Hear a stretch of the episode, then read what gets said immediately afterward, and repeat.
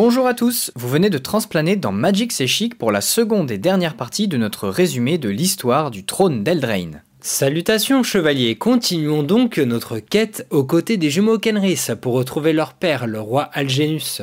Une mystérieuse vision les a menés jusqu'aux friches, terres hostiles par-delà les limites du royaume des hommes. Là-bas, de nombreux dangers les attendent, mais peut-être aussi des révélations sur leur passé. Allez, c'est parti pour l'aventure.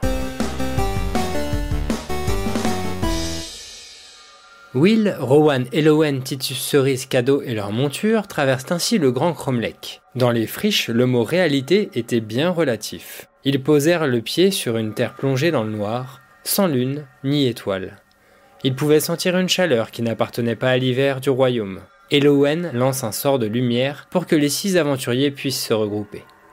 Le portail les avait propulsés à l'ouest du plan, où le soleil n'était pas encore levé. Il leur fallait donc attendre l'aube pour espérer retrouver le cerf. Devant eux se tenait un pont de jade et un pont d'obsidienne. Bien que les deux structures semblaient rejoindre la même bande de terre de l'autre côté, Elowen indique au groupe que ce genre de pont noir était toujours surveillé par des créatures meurtrières. Mais avant qu'ils ne puissent aller plus loin, une lance transperce le cheval de Titus. Dans leur dos, un chevalier liche sur sa monture mort-vivante s'approchait à vive allure. La liche semblait insensible aux différentes attaques des aventuriers, forcés de fuir. Alors qu'ils se précipitent vers le pont de Jade, Will aperçoit un peu plus loin les obélisques évoqués par le miroir magique.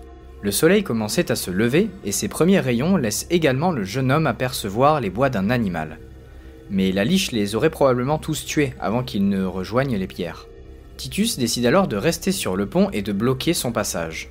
Le groupe se retourne pour voir Titus mettre ses mains sur ses oreilles, comme pour bloquer un horrible son que les autres ne pouvaient entendre. Derrière la liche apparaît alors une figure encapuchonnée montée sur une créature ailée, un spectre la créature la plus redoutée des friches, n'apparaissant qu'à ceux dont le destin était déjà scellé.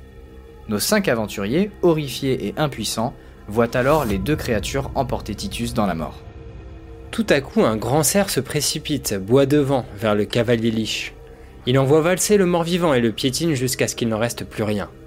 Quelques secondes plus tard, un sifflement retentit plusieurs fois. Comme s'il en était contraint, le cerf baisse alors la tête et traverse le pont d'obsidienne le groupe n'a d'autre choix que de le suivre et se retrouve accueilli par des ondins maléfiques, de part et d'autre du pont. Toujours sur leurs montures respectives, ils parviennent à passer rapidement de l'autre côté de la rive et repèrent le cerf, suivant un grand homme armé d'une hache, se dirigeant au cœur des bois. Une migraine soudaine frappe alors Will et Rowan, se demandant s'ils n'avaient pas déjà vu cette silhouette par le passé. Les jumeaux pressent alors leurs chevaux jusqu'au cœur de la menaçante forêt qui semblait se refermer sur eux. En se retournant, ils constatent qu'Elowen, Cerise et Cadeau ne les ont pas suivis. Il leur fallait cependant continuer s'ils voulaient retrouver le cerf d'ici l'aube. Face à eux se tenait l'immense crâne de dragon évoqué par le miroir, sa mâchoire ouverte donnant sur un chemin que Will et Rowan empruntent jusqu'à atteindre un amphithéâtre. À l'intérieur, les jumeaux observent discrètement la scène qui se tient en contrebas. Un conseil de huit elfes des friches discute d'une attaque sur le royaume. L'un d'entre eux indique que le moment est idéal, le royaume étant toujours affaibli par la disparition du roi Kenrith. Mais une autre elfe l'interrompt pour le contredire. Rowan et Will réalisent alors qu'il s'agit de la reine Araya de Locthwain. C'est donc elle qui avait emprunté le portail du Cromlech avant eux. Est-elle venue sur ces terres interdites pour conspirer contre le royaume? Non. Elle semble même le défendre. Elle rétorque à son audience qu'un étranger parcourant les friches depuis plusieurs mois tente de semer la discorde parmi les elfes, les incitant à attaquer le royaume justement. Cet inconnu semble également apporter la corruption sur les friches, faisant pourrir faune et flore sur son passage. Will et Rowan apprennent également que les elfes préparent leur grande chasse annuelle de l'hiver. La tradition veut qu'ils choisissent leur proie, la battent et la mangent tous ensemble dans une cérémonie magique reliant le ciel et la terre. Ayara en fait d'ailleurs euh, secrètement partie. Les frères Kenris repartent ainsi en quête du cerf et arrivent bientôt aux abords d'un lieu circulaire bordé de champignons, d'arbres épineux et de cendres.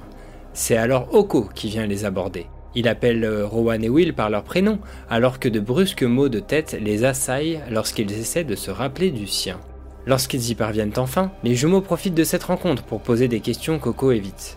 En changeant de sujet, l'homme fait leur raconte simplement qu'il a jadis été mis en cage par ceux en qui il avait le plus confiance. Il a ensuite été maltraité et persécuté car il était jugé dangereux par ses pairs.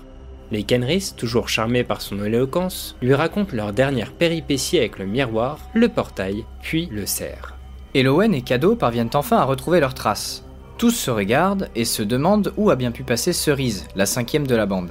En regardant attentivement l'accoutrement de l'homme fée, Elowen réalise qu'il n'est pas un elfe de Loctwain. Elle est d'ailleurs incapable d'identifier ses origines, malgré tous les individus qu'elle a pu croiser dans les friches toutes ces années.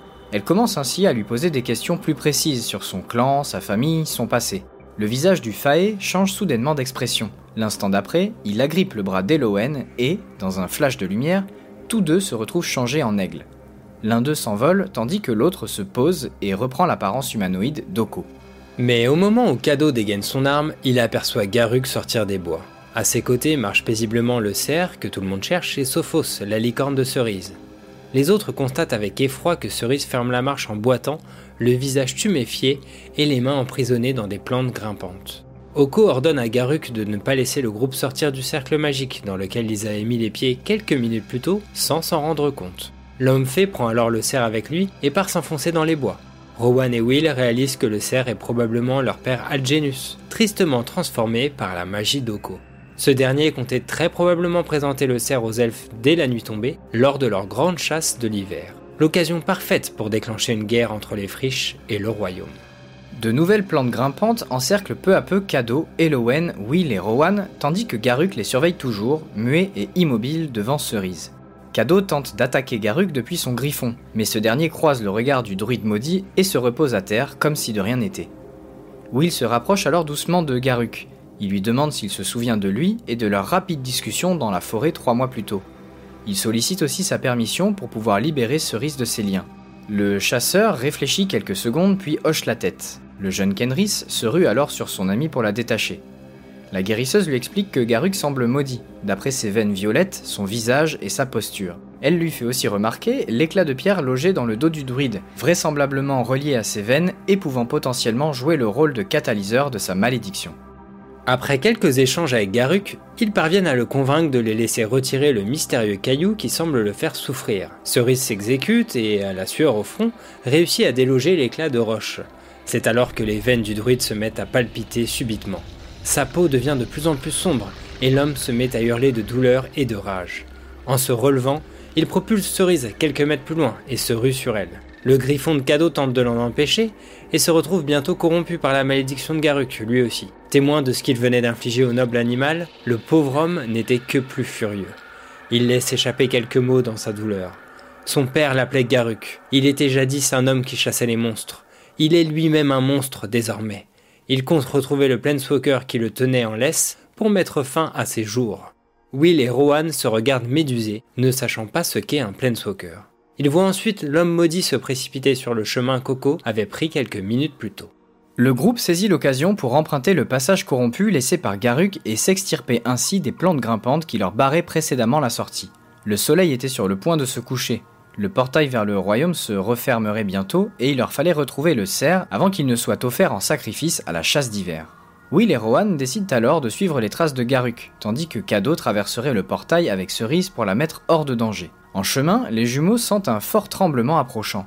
Ils se mettent à couvert et voient alors passer le cerf fuyant pour sa vie, pourchassé par les elfes de la chasse de l'hiver.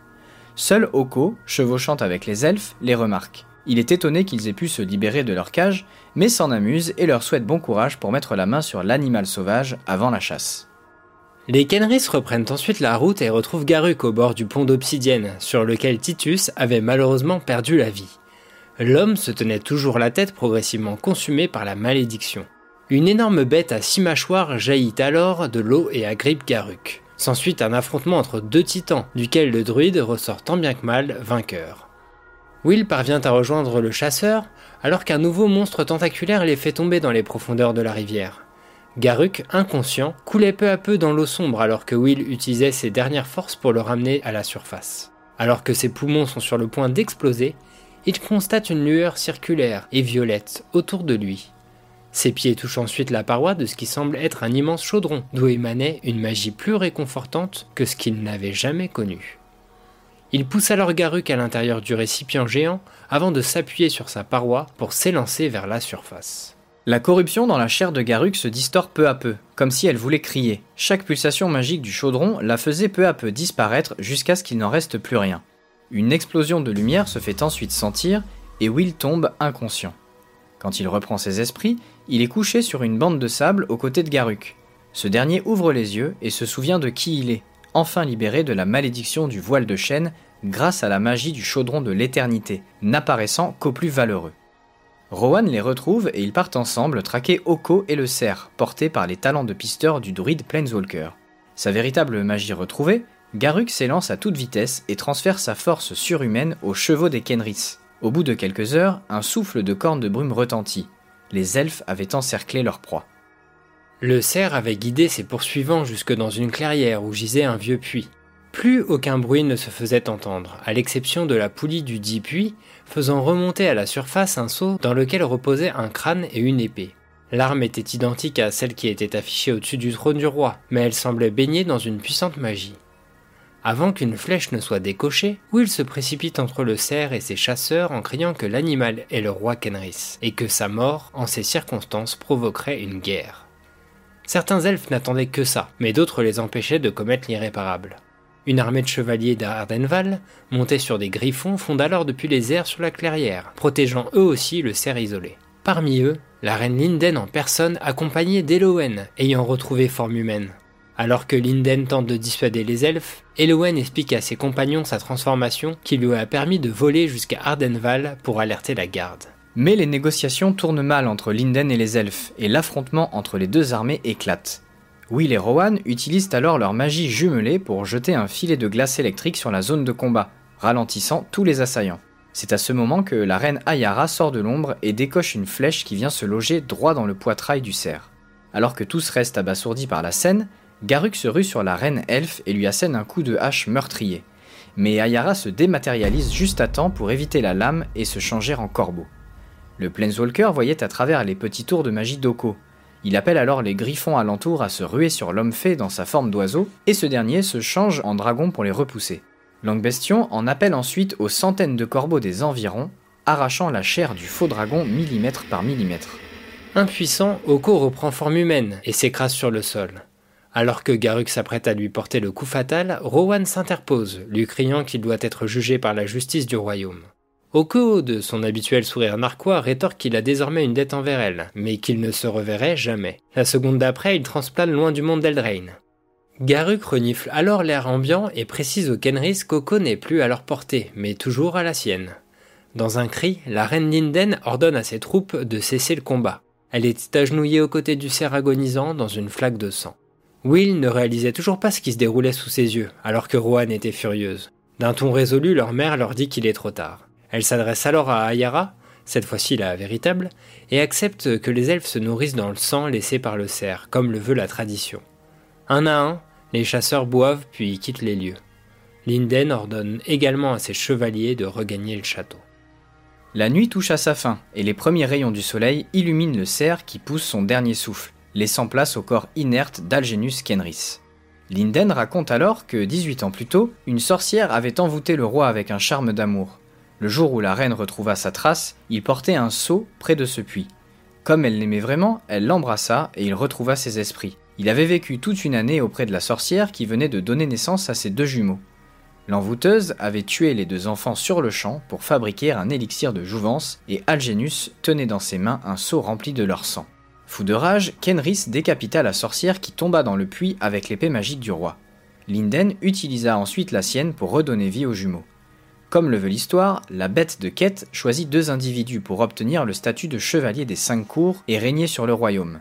Pour ce faire, elle leur offre à chacun une épée permettant de faire revenir une personne à la vie. Algenus prit alors l'épée de Linden pour poursuivre sa quête, tandis que la reine abandonna son aventure pour élever Will et Rowan comme ses propres enfants.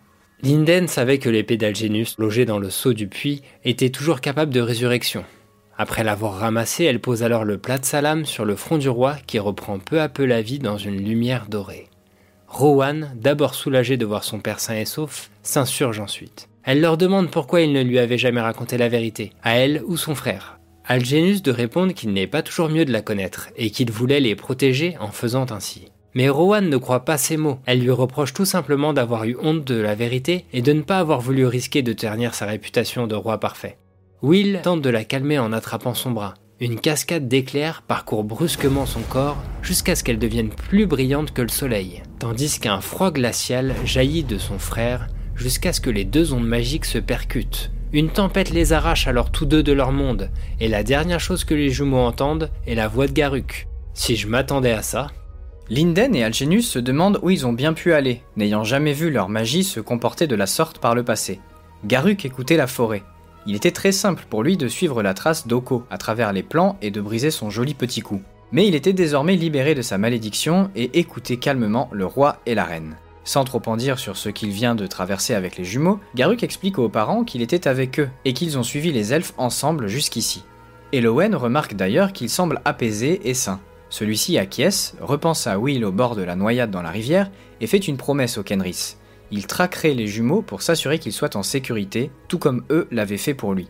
D'un geste de la main, Garuk salue Elowen, Linden et Algenus, puis transplane, suivant la piste de l'étincelle de glace et de foudre. C'est ainsi que se termine la légende d'Eldraine. Le roi a repris son trône et l'équilibre entre les cinq cours du royaume et les elfes des friches semble rétabli jusqu'à nouvel ordre.